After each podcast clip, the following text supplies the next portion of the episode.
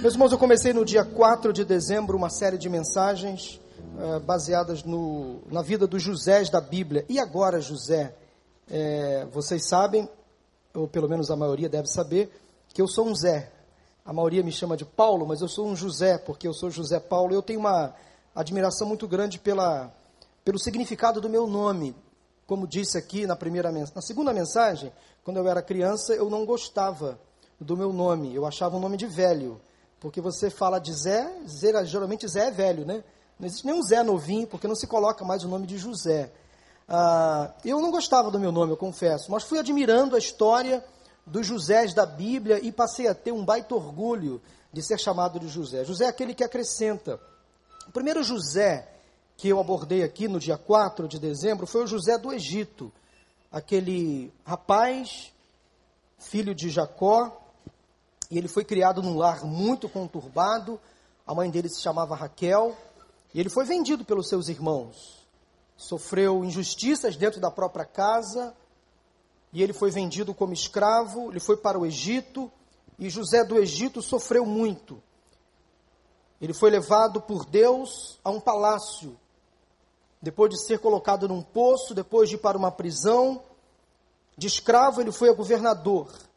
E se há uma palavra que define a vida de José do Egito, a palavra vencedor. Ele tinha tudo para ser um derrotado e Deus fez dele um vencedor. No segundo domingo de dezembro, domingo dia 11, eu abordei a vida de José de Arimateia. Ele pertencia ao Sinédrio, uma espécie de conselho de justiça, um tribunal de justiça que votou a condenação de Jesus, mas José de Arimateia não participou porque ele era cristão. Ele não votou favoravelmente à condenação de Jesus. E ele tomou uma atitude muito corajosa. Ele solicitou a guarda do corpo de Jesus. Não era da família. Portanto, ele, como membro do Sinédrio, se expôs diante de Pilatos e solicitou a guarda do corpo de Jesus. Ele foi quem retirou o corpo de Jesus da cruz. Foi ele que fez todo o processo do sepultamento e fez questão de que Jesus fosse sepultado em seu próprio túmulo. José de Arimateia, um corajoso. O terceiro José, abordado no dia 18 de dezembro, foi o José de Chipre. Ele, nas Escrituras, no Novo Testamento, ele é mais conhecido no livro de Atos dos Apóstolos como Barnabé. Foi um, um codinome, um apelido que os discípulos deram em José, porque ele tinha uma marca, ele era um encorajador. E o nome Barnabé significa encorajador, incentivador. E ele tinha essa marca de encorajar, incentivar, aconselhar os apóstolos. E ele foi muito importante na história da igreja. Ele simplesmente abriu as portas da igreja para Paulo, aquele apóstolo que foi levado para pregar o evangelho entre os gentios. E hoje eu quero encerrar esta série falando de um quarto e último José, o quarto e último José desta série, ele teve um papel muito importante por ocasião do nascimento de Jesus e vocês, obviamente, já sabem. Eu estou me referindo a José, o pai terreno de Jesus. Nós lembramos muito da família de Jesus no domingo passado, quando comemoramos o Natal. Ele era natural de Belém, apesar de ter vivido com Maria e Jesus em Nazaré, mas eu quero chamá-lo de José de Belém, porque ele era natural de Belém, cidade onde nasceu o rei Davi, que ficava a cerca de três dias de viagem de Nazaré. E ali eles passaram então a morar após o nascimento de Jesus. Ele, José, Maria e Jesus. Sempre quando então comemoramos o Natal, nós lembramos da família de Jesus. E lembramos de José, que sem dúvida alguma ocupa um papel de coadjuvante, porém não menos importante, naquela que é considerada a mais linda história já contada, no acontecimento mais espetacular que o mundo presenciou, quando o próprio Deus se encarnou, se humanizou, se to tomou a forma humana e habitou entre nós. Jesus Cristo precisava de um lar, de uma família. Ele precisava de um pai terreno, e Deus deu a José de Belém este privilégio. Eu quero que você acompanhe a leitura bíblica. Está no Evangelho de Mateus, capítulo 1, a partir do versículo 18. Mateus, capítulo 1, de 18 a 25, assim diz a palavra do Senhor. Foi assim o nascimento de Jesus Cristo. Maria, sua mãe, estava prometida em casamento a José. Mas antes que se unissem, achou-se grávida pelo Espírito Santo. Por ser José, seu marido, um homem justo, e não querendo expô-la à desonra pública, pretendia anular o casamento secretamente. Mas depois de ter pensado nisso, apareceu-lhe um anjo do Senhor em sonho e disse: José, filho de Davi, não tema receber Maria como sua esposa, pois o que nela foi gerado procede do Espírito Santo. Ela dará à luz um filho e você, você, deverá dar-lhe o nome de Jesus, porque ele salvará o seu povo dos seus pecados. Tudo isso aconteceu para que se cumprisse o que o Senhor dissera pelo profeta: A virgem ficará grávida e dará à luz um filho, e lhe chamarão Emanuel, que significa Deus conosco. Ao acordar, José fez o que o anjo do Senhor lhe tinha ordenado e recebeu Maria como sua esposa. Mas não teve relações com ela enquanto ela não deu à luz um filho. E ele lhe pôs o nome de Jesus. Se há uma palavra que identifica José do Egito, a palavra é vencedor. Se há uma palavra que identifica José de Arimateia, e a palavra que mais identifica José de Arimateia é a palavra corajoso. Se há uma palavra que identifica José de Chipre, o Barnabé, e esta palavra é o encorajador, a palavra que mais identifica José de Belém é a palavra obediente. Ele foi um homem extremamente obediente. A obediência foi a sua marca principal. Ele obedeceu sem questionamento, sem ponderação alguma. Obedeceu quando Maria explicou o que estava acontecendo com ela. Obedeceu quando desejou cumprir a lei de Israel. Obedeceu quando seguiu as instruções do anjo em sonho. Obedeceu quando foi com Maria a Belém, a fim de cumprir uma ordem do imperador romano para o alistamento de toda a população da Judéia. Obedeceu ao dar o nome à criança. Por duas vezes nesse texto nós entendemos que José recebeu a missão de dar o nome de Jesus àquele bebê. Obedeceu ao criar um filho que não era seu. Obedeceu claramente as instruções dadas por Deus. Estudando um pouco a vida de José, de Belém, José, marido de Maria, o pai terreno de Jesus, eu percebo que a história cristã, de uma certa forma, não valoriza José como deveria. Ele era um carpinteiro, trabalhava com marcenaria, fabricava móveis de madeira. Foi ele quem providenciou o lugar para Jesus nascer eles estavam em Belém por ocasião do recenseamento. Maria estava prestes a dar à luz e não havia lugar, em nenhum lugar, nenhuma hospedaria, nenhuma hospedagem, não havia espaço na cidade para que Maria pudesse repousar e dar à luz ao bebê em um lugar digno. Então José ficou preocupado, foi ele quem providenciou o lugar para Jesus nascer, foi ele quem levou então Maria, grávida e prestes a dar a luz a Belém. A cidade estava lotada, não havia lugar para eles em nenhuma casa, em nenhuma hospedaria. O único lugar que José achou foi uma estrebaria, um estábulo, estábulo onde os animais pernoitavam. Foi o melhor que ele conseguiu. Foi ele quem levou Maria e Jesus, após o nascimento do bebê, a Jerusalém, após o sétimo dia, para que Jesus pudesse ser circuncidado, cumprindo uma exigência da lei, quando Jesus foi apresentado lá no templo. Ele atuou como um pai para Jesus. Ele foi uma espécie de guardião para Jesus. Ele cuidou de Jesus, ele ensinou marcenaria a Jesus era ofício profissional, seguindo um costume da lei. Muito provavelmente Jesus cresceu vendo José trabalhar. José aprendeu, ou perdão, Jesus aprendeu com José a lei. José era um homem justo. Ele seguia rigorosamente a lei de Israel. Ele pôde então transmitir para Jesus durante a fase da infância e ao início da fase da adolescência muitas informações que estavam na lei. Anualmente, José levava Jesus a Jerusalém, ao templo, para os festejos da Páscoa. A última aparição pública de José está no capítulo 2 do Evangelho de Lucas, no versículos 41 ao 52, ao 52. Aos 12 anos, Jesus deveria novamente ser apresentado lá no templo de Jerusalém. Daí José e Maria voltam para Nazaré e se esquecem de Jesus, com 12 anos.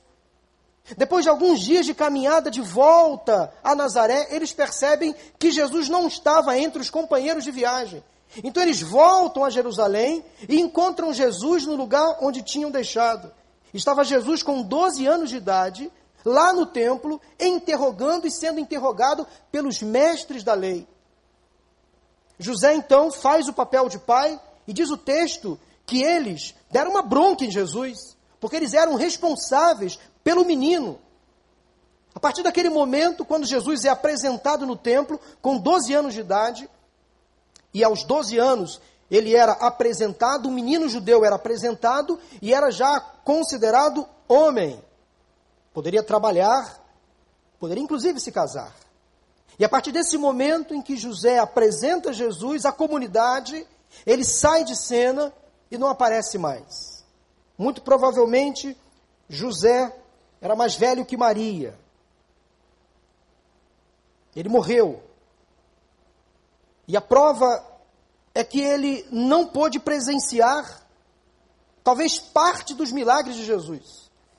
Porque quando Jesus volta a aparecer lá com 30 anos, porque dos 12 aos 30 há um hiato na Bíblia, nos evangelhos. Nós não temos nos registros bíblicos relatos da aparição de Jesus dos 12 aos 30. Muito provavelmente José então morreu e Jesus passou a ocupar a gerência da casa, passou a ocupar a administração financeira da casa. Quando Jesus inicia o seu ministério, quando ele é condenado e morto na cruz do Calvário, Jesus dá uma ordem antes de morrer a João, o seu discípulo amado, para que ele cuidasse de sua mãe. José não estava mais por ali. Então, muito provavelmente, José morreu sem perceber, sem observar, sem assistir os milagres de Jesus. A tradição cristã apresenta então José como um homem mais velho que Maria. O casal, segundo a tradição, teve quatro filhos e duas filhas. Observem que Jesus foi o primogênito de Maria.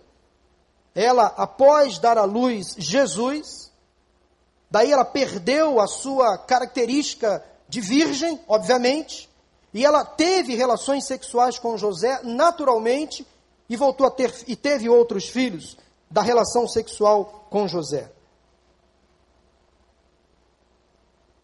A tradição católica romana fez de José um de seus santos preferidos. Em 1955, o Papa Pio XII estabeleceu uma festa católica em homenagem a José, o trabalhador, São José operário para os católicos. O nosso calendário também herdou esse costume, iniciado na Europa, e todo dia 1 de maio é o dia do trabalho ou o dia do trabalhador. Se você fica em casa no dia 1 de maio, deva isso a José, a José de Belém. Ele era um homem justo. Isso era muito importante para os judeus. Significava que ele era um homem que era zeloso na guarda da lei. Ainda vivendo debaixo de uma promessa de casamento, Pois ele e Maria estavam ainda noivos, observe os detalhes do texto, não tinham tido ainda qualquer intimidade sexual, o que era terminantemente proibido. Ele recebe a notícia da gravidez da sua noiva. E o mais estranho ainda, o filho gerado não era de um outro homem, muito menos dele, era do Espírito Santo. Olha, se você não fosse uma pessoa de fé, você acreditaria nessa história? Muito provavelmente não. Acreditar nessa história que a Bíblia conta é para pessoas que têm fé. Porque é uma história absurda. Como uma mulher engravida sem ter relações sexuais? Como que o Espírito Santo faz gerar, engravida uma mulher? Como uma mulher pode ter relações sem pode ter um filho sem ter relações com outro homem? Só Deus pode fazer essas coisas. Porque Deus é o Deus do impossível. O maior casamento da história não foi o casamento do príncipe Charles com Diana. Não foi o casamento de Brad Pitt com Angelina Jolie. Não foi o casamento de Tarcísio Meira com Glória Menezes. O maior casamento da história não foi o meu nem o seu casamento. O maior casamento da história estava para acontecer e já havia sido anunciado há muitos anos antes pelos profetas do Antigo Testamento. Então, uma virgem engravidaria do Espírito Santo e nasceria então o Messias. Há muito tempo o povo de Israel aguardava o surgimento do Messias, do resgatador, mas não desse jeito, não desta forma, desta maneira. Que história absurda! É preciso destacar aqui que o costume do casamento nas famílias judaicas era um pouco diferente. Nós absorvemos muito desse costume, graças a Deus. E alguns, de, alguns detalhes eh, desse costume nós absorvemos, outros nós descartamos, infelizmente. O primeiro passo de um casamento naquela cultura era o arranjo. Como o próprio nome sugere, os pais faziam a escolha arranjada do futuro casamento de seus filhos. E esse arranjo era muitas vezes feito quando os filhos ainda eram crianças, pequenas ainda. E geralmente, os casais que no futuro se casariam, essas crianças nem se conheciam. Isso poderia ter sido o caso de José e de Maria, porque ele era de Belém e ela era de Nazaré. Agora, algumas famílias se conheciam, moravam em aldeias próximas, então os pais faziam então esses arranjos conjugais.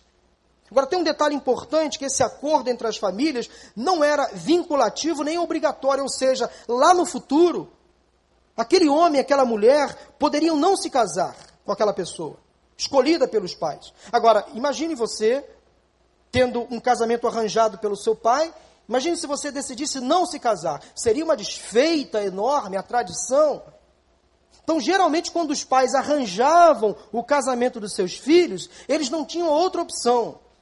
Deveriam, de fato, se casar. Então, a primeira parte do casamento era chamada arranjo. Agora, há uma segunda etapa desse processo que nós chamamos de noivado ou esponsal, que era a fase anterior e preparatória ao casamento em si. os noivos, eles faziam um compromisso público para as suas famílias. Então já havia entre os noivos e as famílias um compromisso de casamento. Raramente um casal, depois de noivado, não se casava. Raramente. E havia uma única possibilidade de romper o noivado, que era o divórcio. Para todos os efeitos práticos, o casal já era considerado marido e mulher, somente não moravam juntos, ainda não tinha relação sexual. O período de noivado durava até, até um ano. Não existia então relação sexual entre os noivos nesse período. José e Maria estavam aqui noivos, ligados um ao outro. Não ainda moravam juntos. O texto deixa isso muito claro. Durante então o período de noivado, o casal passava mais tempo juntos, se conhecendo, realizando os últimos preparativos para o terceiro e último passo do casamento, que era a oficialização, a celebração, que durava vários dias, uma festa. Somente após a festa, a celebração oficial, que finalmente marido e mulher começavam a vida conjugal, passavam a morar juntos passavam a ter relações sexuais só apenas a esse terceiro item do processo, ao terceiro passo do processo. Agora, percebam o seguinte: quando José recebe a notícia de que sua noiva estava grávida, eles estavam na segunda etapa do processo do casamento, eles estavam noivos, simplesmente noivos, não tinham tido relação sexual alguma, não moravam juntos ainda. José ficou preocupadíssimo, sem dúvida alguma. não estavam ainda morando juntos, não tinham tido relações sexuais, havia ainda uma promessa de casamento, os preparativos estavam em andamento, a data provavelmente marcada, tudo no planejamento, tanto para José como para Maria. Ao tomar conhecimento então da gravidez de Maria, José poderia ter tomado três atitudes. Preste atenção. A primeira atitude que José poderia ter tomado, quando tomou conhecimento que Maria estava grávida, ele poderia simplesmente expor a sua noiva à vergonha pública, denunciar Maria de adultério. E, consequentemente, ela seria apedrejada e morta. Segundo lugar, ele poderia se divorciar dela secretamente, sem mencionar na carta de divórcio as razões para a sua atitude. E a terceira atitude que ele poderia ter tomado, de fato tomou, ele poderia assumir a criança como se fosse sua. Bom, as três atitudes seriam vergonhosas para José, tamanha gravidade do fato que estava acontecendo com ele. Antes de receber a visita do anjo em sonho, eu tenho certeza que muitas coisas passaram pela cabeça de José. A fim de poupar Maria de um vexame, ele então pretende anular o casamento secretamente. A primeira opção ele obviamente descartou, porque ele amava Maria. Então ele planejou anular o casamento. Ele salvaria sua reputação e salvaria a vida de Maria. Porque durante o noivado, a infidelidade sexual era considerada adultério, mesmo que o casal não estivesse morando juntos. E Maria seria condenada à morte por apedrejamento. Então José resolveu se divorciar em segredo. Ele, da mesma forma, cumpriria, cumpriria a lei, porque o texto deixa claro que ele era um homem justo. E ele então resolveu poupar Maria de um vexame público maior, evitou que Maria fosse morta. A Bíblia nos diz que José fez exatamente como o anjo ordenou. Ele levou Maria para casa para ser sua esposa, ao fazer isso, José estava reivindicando responsabilidade pelo filho de Maria. E agora, José? Assume que o filho não é seu. Assume essa criança que não é sua. Ele estava ali agindo como se fosse o pai da criança. Ele assumiu uma responsabilidade. Um homem bom, trabalhador, responsável, justo, extremamente obediente. E com a atitude de José, nós aprendemos algumas lições muito importantes que eu compartilho com vocês neste momento. A primeira lição que eu aprendo com José de Belém, com base na sua obediência, na sua atitude, é que a obediência leva-nos a pagar um preço. Queria que você anotasse isso no seu coração. A obediência leva-nos a pagar um preço. Na história então de José, nós percebemos que quando Deus quer realizar alguma coisa em nós, ou através de nós, Ele não fica restrito a nada. Porque Ele é o Senhor da história, Ele é o Senhor do tempo, Ele é o Deus absoluto, poderoso, soberano.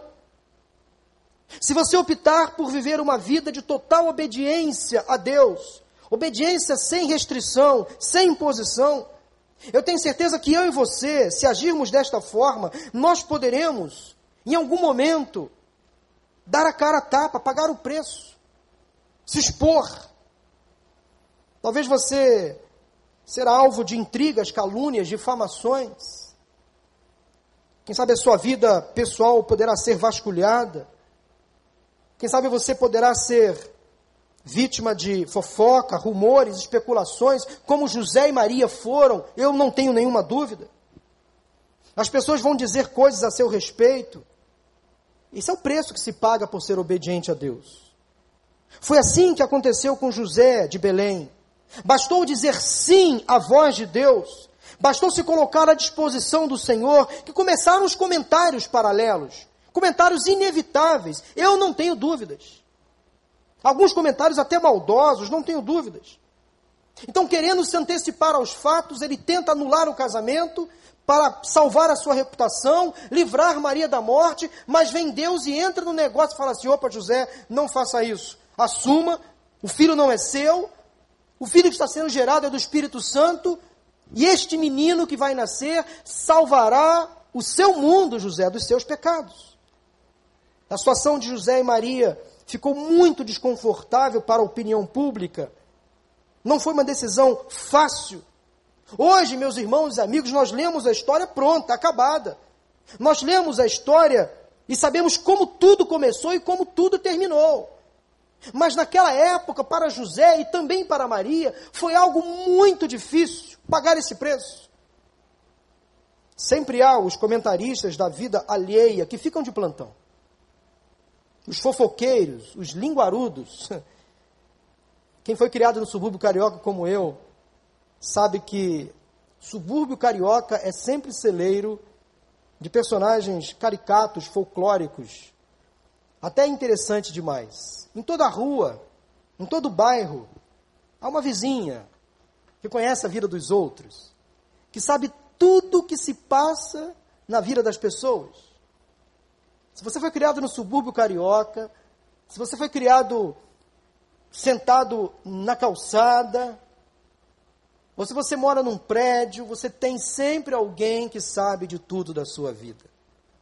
Sabe quem você é, que horas que você chega, que horas que você sai, sabe as rotinas da sua vida. Essas pessoas estão por toda parte, não aqui, com certeza não, mas elas estão por aí, aí fora. E aí há os nomes pejorativos, né? Dona Candinha. Lá na rua onde eu morava, tinha uma vizinha que ela ficava no portão olhando tudo.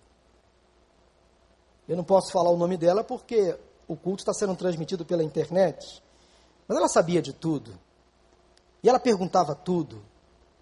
Ela perguntava para minha mãe coisas acerca dos filhos, mas ela já sabia de tudo. Só observando, só observando. O programa humorístico A Praça é Nossa popularizou um personagem assim, a dona Vamércia, aquela senhora que ficava na janela da casa comentando tudo o que acontecia com a vida dos outros. Em todo canto, meus irmãos e amigos, há os fuxiqueiros de plantão. Pessoas que parecem sentir prazer em falar dos outros. Falam, falam, falam. Em difamar os outros. Eu não tenho dúvidas que lá em Nazaré havia pessoas assim. Elas estavam lá, comentando o que tinha acontecido com José e com Maria. Sempre há uma corrida para julgar alguém antes que tenhamos todos os fatos. Antes que tomemos conhecimento de toda a história, sempre há alguém que chega na frente e conta a sua versão. Há pessoas que gostam de especular sobre a vida alheia. E o pior é que, quando a reputação de uma outra pessoa é jogada no lixo, isso é muito complicado. Depois, para você recuperar o prestígio, é muito difícil. Eu não tenho dúvidas que José e Maria foram terrivelmente acusados àquela altura. As pessoas de Nazaré, no templo, nos lugares onde eles frequentavam, as duas famílias, todos eles tinham suas opiniões, e as suas opiniões estavam completamente erradas. E aí cabe a nós, como igreja, nos dias de hoje, nós não somos chamados a julgar e nem a tomar decisões precipitadas quanto à vida de uma outra pessoa. Não devemos lançar juízo, porque nem sempre sabemos toda a história. Nem sempre sabemos o que há no coração, só Deus tem esse poder de conhecer o coração da outra pessoa. Podemos até saber que as ações de alguém estão erradas, mas nós não conhecemos a intenção do coração. José poderia ter dado ouvidos às opiniões alheias, mas se ele tivesse feito isso ele teria sido forçado a virar as costas para o chamado de Deus para a sua vida. Há um custo a pagar, há um preço alto a pagar, quando decidimos responder ao chamado de Deus, seja em que área for. O custo é que às vezes seremos mal interpretados, até caluniados, preconceitos, sofreremos sem dúvida alguma. Alguns terão decisões precipitadas a nosso respeito Será que você nesta tarde está disposto a dizer assim: não importa o que os outros vão pensar de mim, o que importa é o que Deus pensa de mim? Esta foi a atitude do apóstolo Paulo quando disse o seguinte, lá em Gálatas 1,10. Ele escreveu o seguinte: Acaso busco eu agora a aprovação dos homens ou a de Deus? Ou estou tentando agradar a homens? Se eu ainda estivesse procurando agradar a homens, não seria servo de Cristo. Eu queria que eu e você saíssemos hoje aqui nesta tarde com esta mesma intenção. Não importa o que os outros vão pensar de mim. Não importa o que os outros vão falar de mim. O que importa é o que Deus pensa a meu respeito. O que importa é a opinião de Deus a meu respeito. É claro, meus irmãos e amigos, precisamos zelar pela nossa imagem. Mas vamos entender que às vezes a obediência a Deus leva-nos a pagar um alto preço. O preço é alto, mas convenhamos, não há preço que se iguale ou supere ao preço que Jesus Cristo pagou na cruz do Calvário por cada um de nós. E se Jesus, o nosso maior exemplo de obediência e submissão, fez o que fez, sendo o próprio Deus, tudo o que eu faça por Ele será ainda muito pouco. Então vale a pena pagar o preço para obedecer a Deus. Vale a pena pagar o preço para dizer sim a Deus, às, às propostas dEle, à vontade dEle, ao chamado dele. Esta é a primeira lição que eu aprendo com a vida de José de Belém. Mas ainda uma segunda lição que eu quero compartilhar com vocês nesta tarde é que a obediência leva-nos a descobrir quem realmente somos. A obediência leva-nos a descobrir quem realmente somos. O que é mais importante para você? Saber quem você é?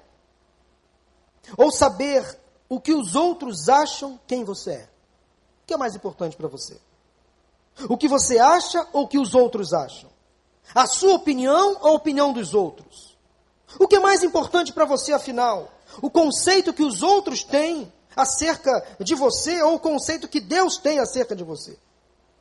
Deus escolheu José e Maria para a maior missão dada a duas pessoas na história deste mundo, por causa do que eles eram, não por causa do que as pessoas falavam acerca deles. José, por tudo que ouviu, e por causa de todas as suas preocupações e medos, ele poderia muito bem ter desistido do chamado. Ele poderia fugir da responsabilidade e se omitir completamente. Mas ele sabia quem ele era e principalmente conhecia muito bem o Deus que ele servia.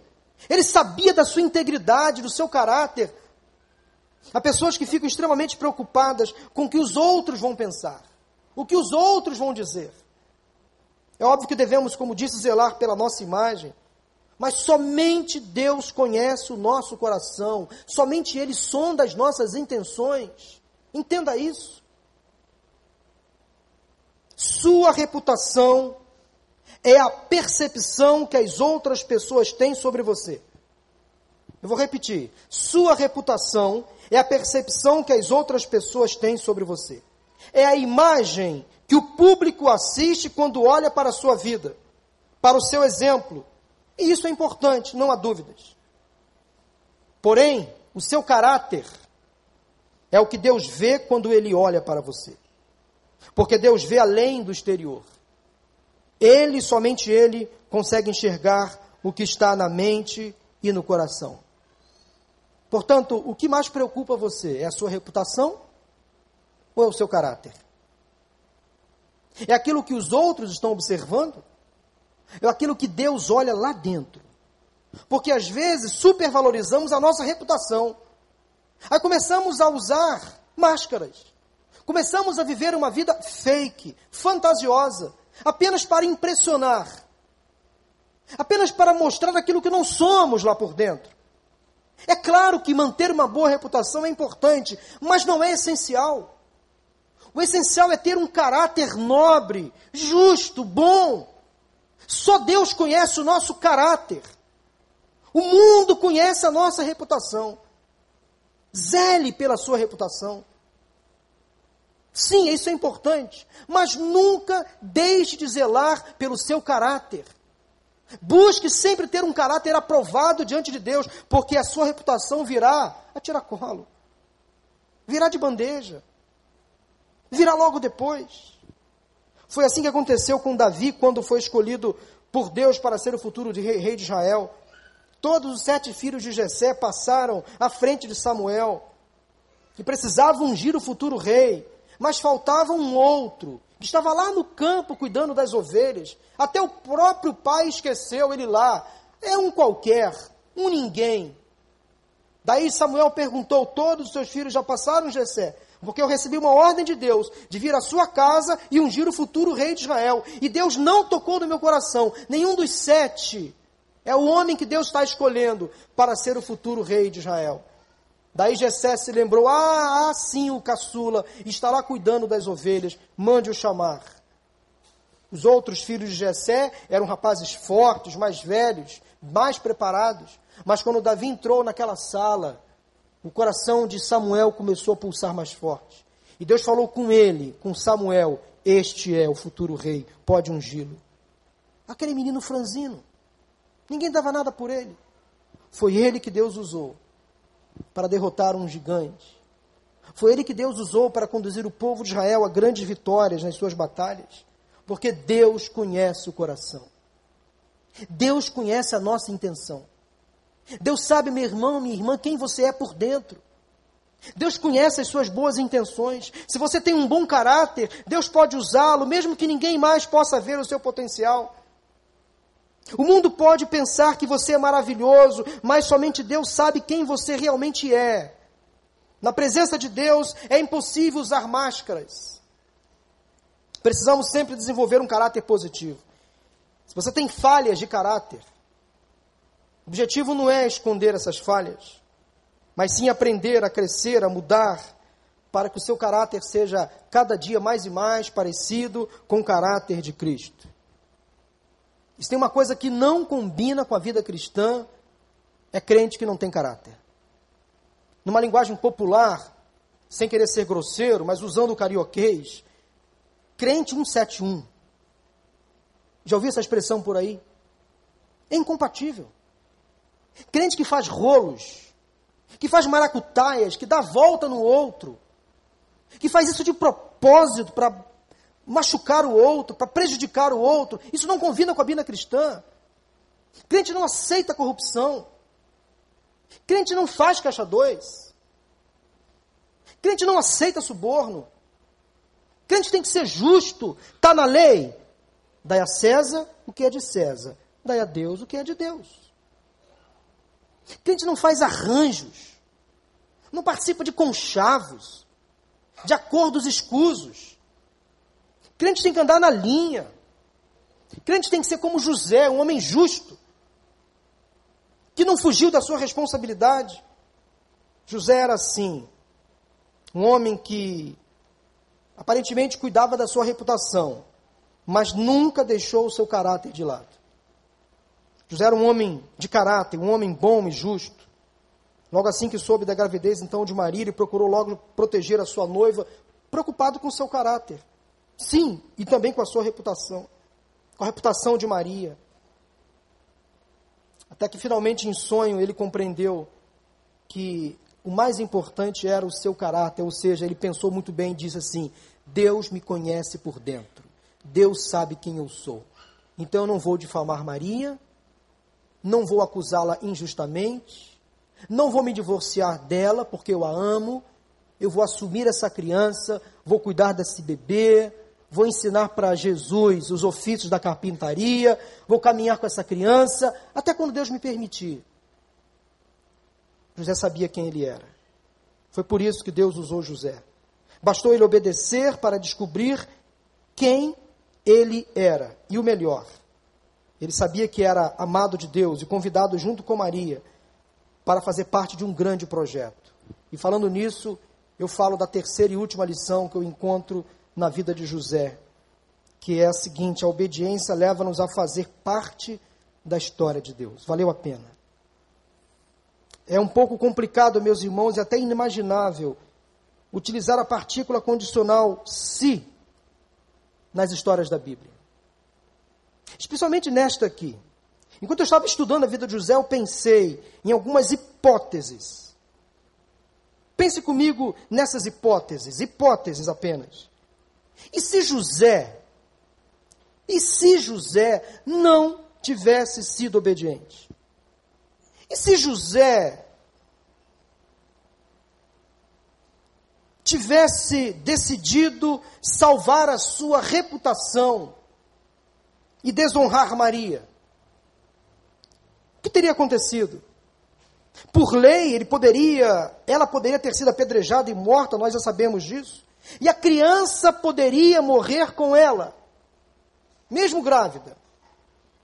A desobediência de José poderia ter colocado o plano de salvação de Deus em risco, antes mesmo de começar.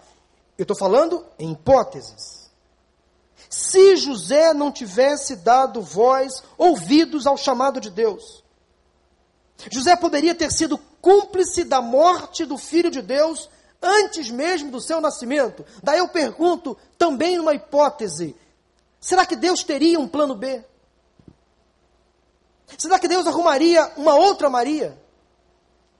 José teria todo o direito, todo o direito pela lei, de abandonar a sua, a, a sua futura esposa. Mas ele não fez. Os desdobramentos da possível desobediência de José poderiam ser terríveis. Mas você e eu não cogitamos, ou não cogitaríamos essa possibilidade de forma alguma, e logo entraríamos com a seguinte saída: Deus daria um jeito. A simples e decisiva atitude de José mudou não apenas a sua vida e a vida de Maria, mas mudou o mundo para sempre. Bastou ele obedecer à voz de Deus, que Deus se encarnou, que Deus teve um lar para viver humanizado. Por causa da obediência de José, Jesus teve uma casa, uma família. Por causa da obediência de José, Jesus teve um pai terreno aprendeu uma profissão. Se José e Maria não estivessem dispostos a obedecer a Deus, o plano de Deus seria frustrado. Será? Será que Deus teria um plano B? Precisamos manter isso em mente, porque as consequências da nossa obediência nem sempre são tão óbvias como nós imaginamos. Quando nós obedecemos a Deus em todas as áreas da nossa vida, nós mudamos não apenas a nossa vida, o nosso futuro, mas mudamos o futuro e a vida daquelas pessoas que estão ao nosso redor. Isso é sério demais, irmãos.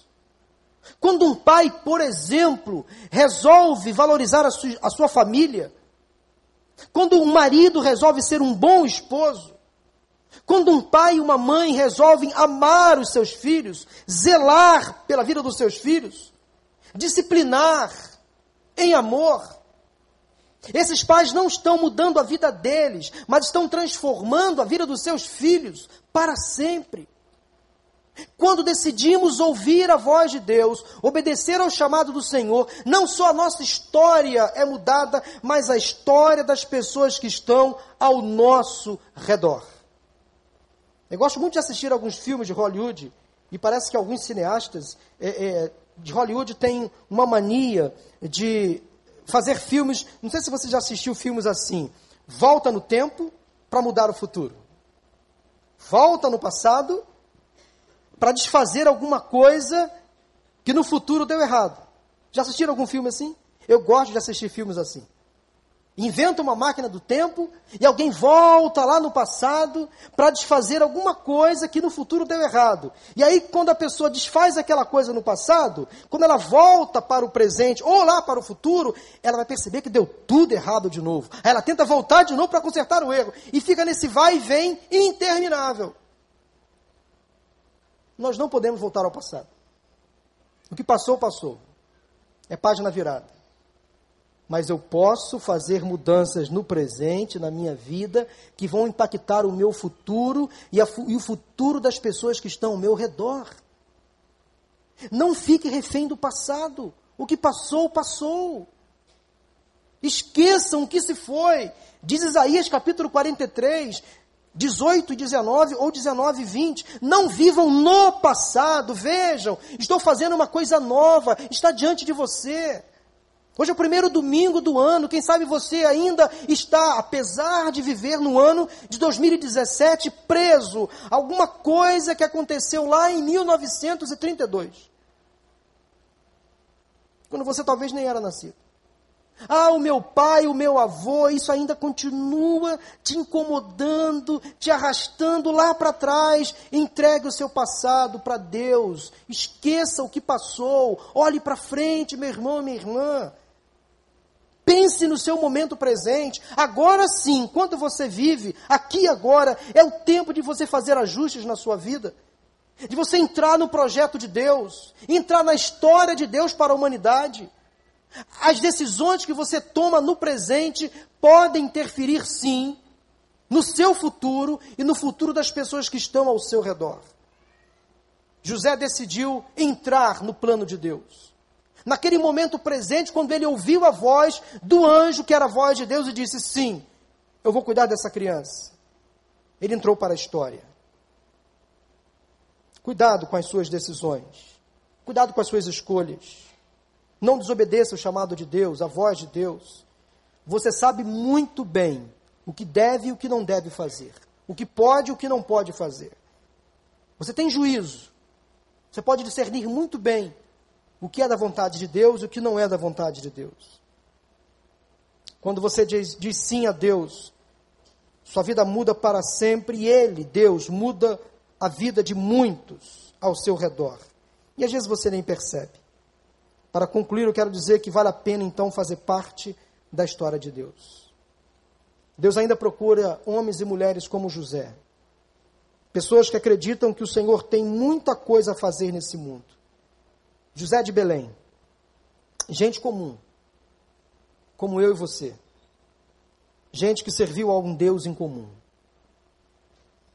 Um simples marceneiro de Belém um simples homem que tinha um projeto na vida. Mas Deus resolveu entrar na vida dele, bagunçar o projeto pessoal e deu a José um futuro brilhante que ele nem sequer imaginava. Estamos aqui mais de dois mil anos depois, ainda lembrando desta atitude sobrenatural deste homem justo chamado José. Um coadjuvante na história mais importante que esse mundo conhece. Um homem obediente, que pagou um alto preço, mas esse preço veio com uma grande recompensa. Sua obediência cumpriu o plano de Deus e ajudou a mudar o mundo para sempre. Eu queria terminar esse culto, essa mensagem, orando a Deus pela sua vida. E eu quero apelar ao seu coração agora. Quem sabe há pessoas aqui hoje, nesta tarde, que precisam obedecer a um determinado chamado que Deus já fez a você.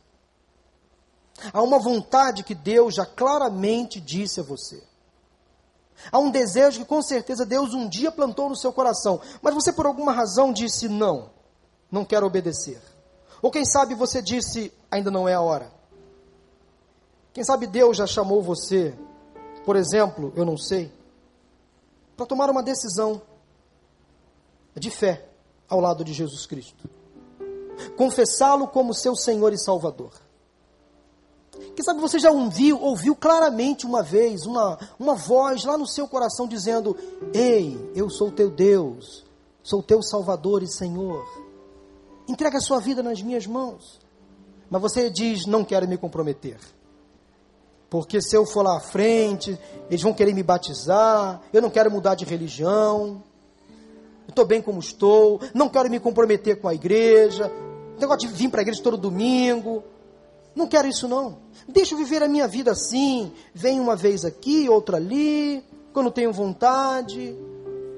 Talvez não seja esta a vontade que você tem no seu coração e você sabe disso. Que tipo de voz você já ouviu vinda de Deus, claramente de Deus, e você disse: "Não ou espera, Senhor, não estou preparado".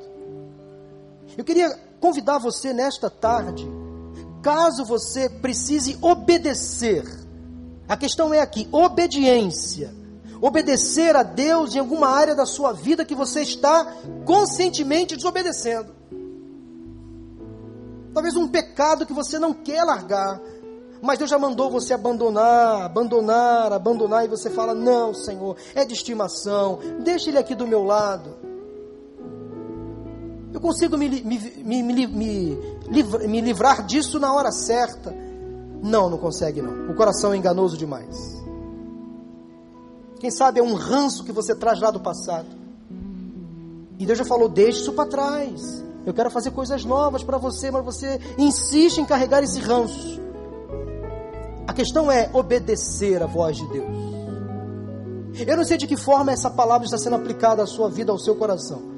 Mas eu quero dizer uma coisa para você: se você obedecer à voz de Deus, seja em que área for da sua vida, a sua vida será transformada e a vida das pessoas que estão ao seu redor.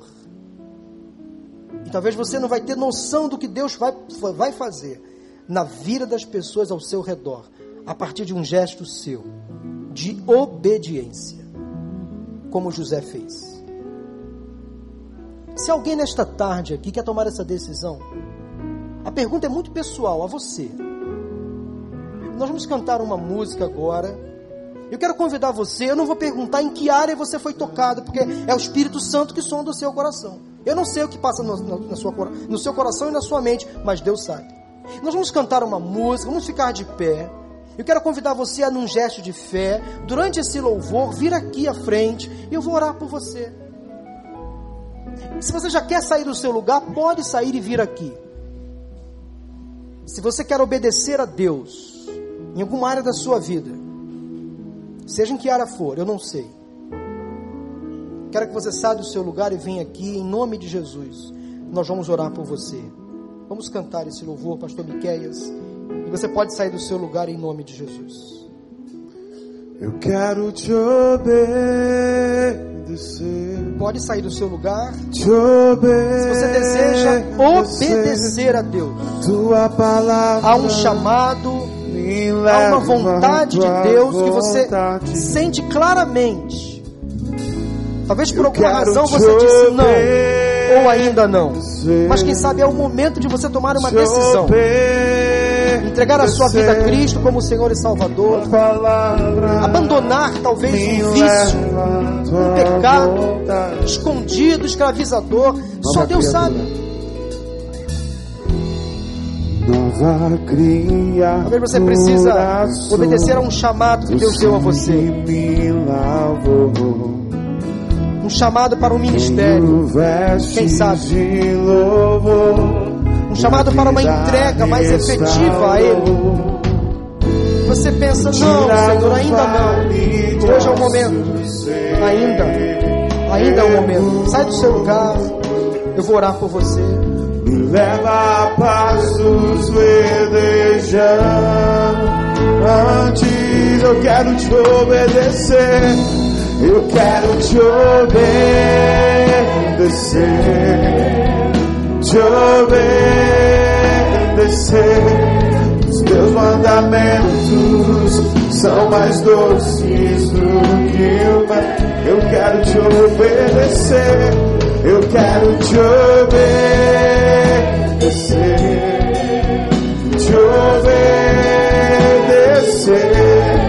Tua palavra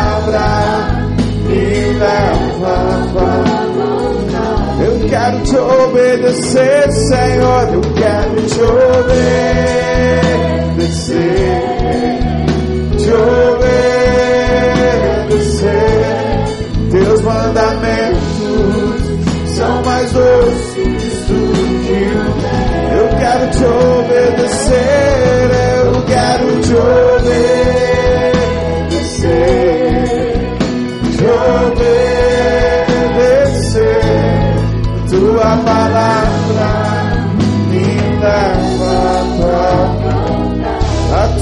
Palavra me leva, tua palavra me leva,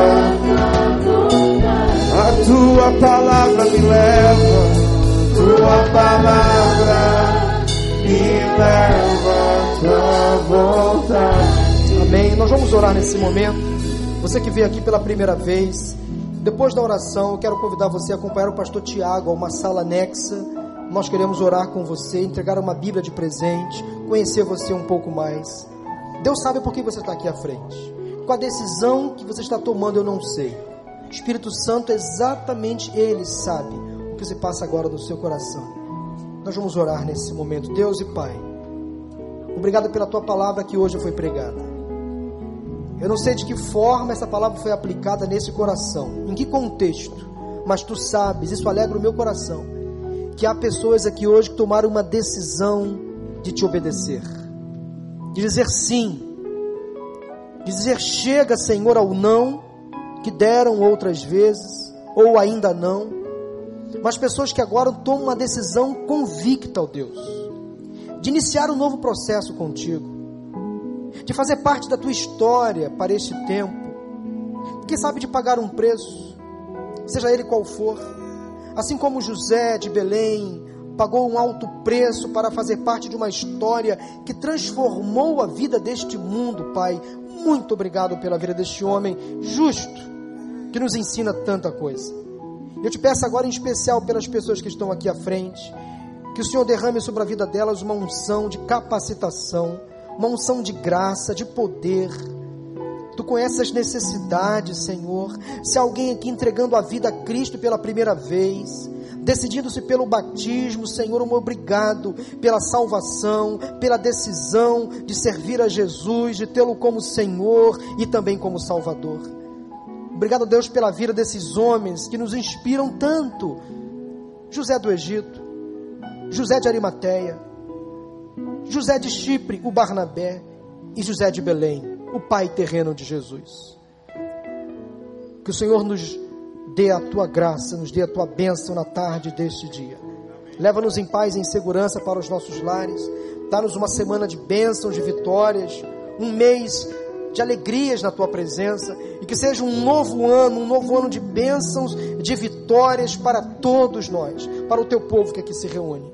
É o que eu oro, eu te agradeço em nome de Jesus. Amém, amém e amém.